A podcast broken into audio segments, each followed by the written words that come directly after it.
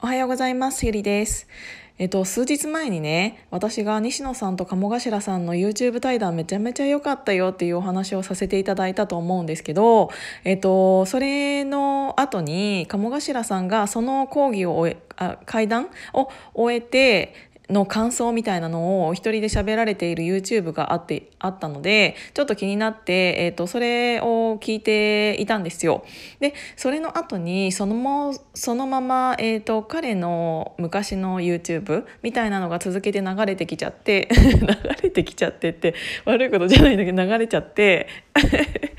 でそれをそのまま聞いていたんです。でそれは何て言うんだろう、えー、となかなか自分に自信が持てない人に対してのあの対談あ講義をしている YouTube が流れていたんですよ。でそれを私はながら聞きみたいな感じでさせていただいてたんですけどあのすごく私になくて彼にあるものをあの感じたのが喋っている時の間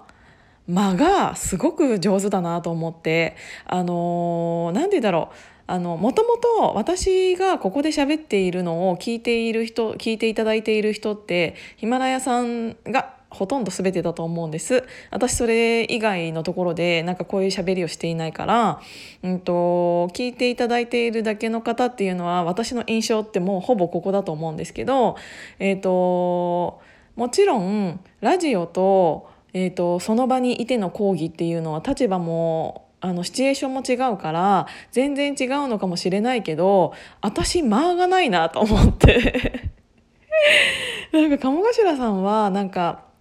あのこうだと思う。なんかこれだったらこうにしたらいいよ。あなただったらどうしますか？っていう時のなんか問いかけた後のちょっとの間を作ってあげるっていうのがすごく優しいなと思っていてあの聞いている側からしたらあの問いかけられたことに対して頭でちょっと反応して自分の頭で考え始めるじゃないですか。その時間って結構大事だなと思っていて私の場合ずっとなんか一人で喋ってるからなんかあのー私が喋ったことに対して自分で考えたりしてないかもしれない。別にこれはね対談なわけでもないし私が勝手になんか自分のペースで喋るラジオなんだからそれはそれでいいんだと思うんですけど、まあ、ラジオでね変な間があったらあれ？なんか寝たかな？みたいな感じに思われるかもしれないし。だからまああのシチュエーションが違うからねっていうのはあるのかもしれないけどあのなんか自分が喋って相手にも考える時間を与えるっていうのがさすがだなと思ってちょっと朝から勉強させていただきました。あのラジオにはちょっとそんなに使えないかもしれないけど、えっと、これから、えっと、打ち合わせとかミーティングの時とかに自分の考えそれに対しての皆さんの回答っていうのをどう思いますかっていう時になんか自分の考えをバーって喋るんじゃなくってああいう間っていうのは必要だなっていうのを、えー、と改めて感じましたので すごく勉強になったなと思ってもう本当にさすが喋りがうまいなって思いましたなんかうまいなってなんか上からみたいな感じになっちゃったけど。すごいなって思ってなんか感心してました。でその時にね言っていためちゃめちゃすごくあの朗報朗報？なんですけど、えっと、西野さんと鴨頭さんが10月の25日に、えっと、東京国際フォーラムで対談されるの知ってました？なんかまだねそれの詳しい、えっと、時間とかっていうのはあと何ホールっていうのはなんかそんなに正確には決まってないっぽいんだけど、えー、と10月の25日にやられるらしくってでホール自体は、えーと、3,000人ぐらいは入ると思うみたいなことをおっしゃっていたのでえもう絶対行きたいと思って。でちょうど私が10月の24日に、えーと、大人の運動会を開催するじゃないですか。なのでそれに対してのあそれに対してのっていうかその次の日はちゃんと開けてたんですよ。なんか運動会でどういうことに自分がなるのか分かんなかったから。次の日開けててだったから10月の25日だったらめちゃめちゃ最高と思って。その運動会が終わってその打ち上げが終わってその次のの日に西野さんと鴨頭さんの対談があるなんてマジで絶対行きたいと思ってただね私ね結構 YouTube の内容っていうのが入ってくるのが遅いタイプなのでっていうか自分からそんなに検索あの頻繁にできていないタイプなので、えー、ともしそこら辺の詳しい事情がアップされた時点で何か気づいた方がいらっしゃいましたら教えていただけたらとてもありがたいです。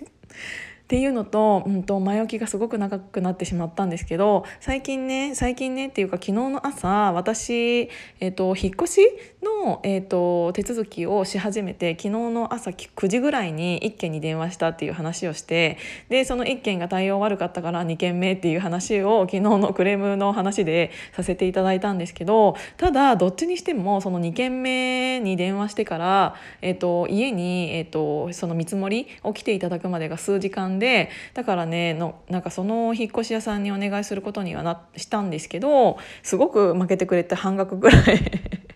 半額以下にしてもらって 負けていただいたんですけど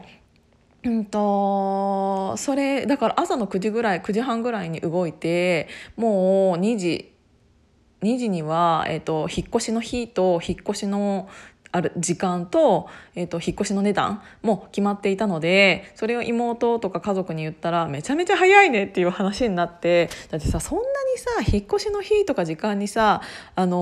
を決めるための時間に時間なんて使えないじゃないですか。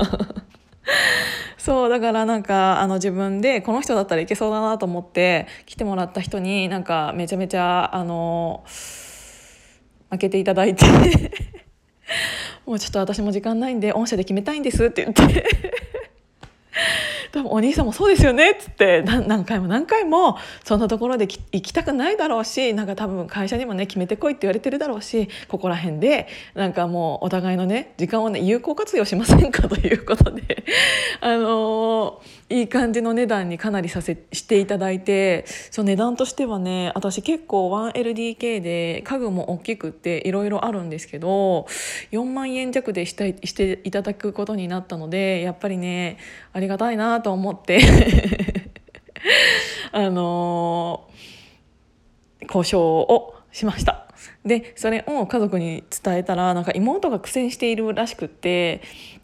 うん、なんか妹がねあ私もなんかいろいろ朝からやってるけどなんかどんなに安く見積もってもこのぐらいにしかならないとか言っててそれなんていうところとなんていうところにしたのって言ったらどことどこみたいなあんまり聞いたことないところだったんだけどなんかねそもそもねやっぱり同じ姉妹だったとしてもあの全然ね話が下手みたいあの子。もうなんか私がやってあげようかなとか思うんだけどなんかあの家の家具の大きさとかさなんかもしかしたらなんかあるかもしれないしただなんか来てもらった方が早いなとは思うんだけどあの同じ姉妹でもなんか喋り方一つでこんなにも、うん、変わるんだなっていうのをすごく感じましただから逆にどういう喋り方してんだろうなと思ってそんなに安くならないっていうことはだから喋り方っていうのは結構大事だなと思ってあと交渉力っていうのは本当に大事なんだなと思って。そう意外となんか自分の中ではそんなに交渉力があるって思ってはいなかったけどそういうなんか自分の妹とか親とかのなんか交渉ができないぶりを見ているとどうやら私は交渉が得意なのかもしれないとか 本当に思うから逆にどういう喋り方してんのかなっていうのがすごく気になる。なので今度そういうの一緒に住み始めたらねレクチャーもしてあのお得に少しでもだって同じことをするのにさ安くできるんだったらそっちの方がいいに決まってるじゃんそれで対応が良かったらめちゃめちゃいいじゃないですかそうだからねなんかそういうのを一緒に住み始めたら私のそういうのも盗んでもらえたら、えっと、家族で得できるような感じになるのかなと思って そう期待をしている感じです。ということで今日も朝から聞いていただいてありがとうございました。じゃあちょっと天気が悪いけどね、なんか台風大丈夫かな。ということで、えっ、ー、と、私も仕事に行ってきます。じゃあ皆さんまたね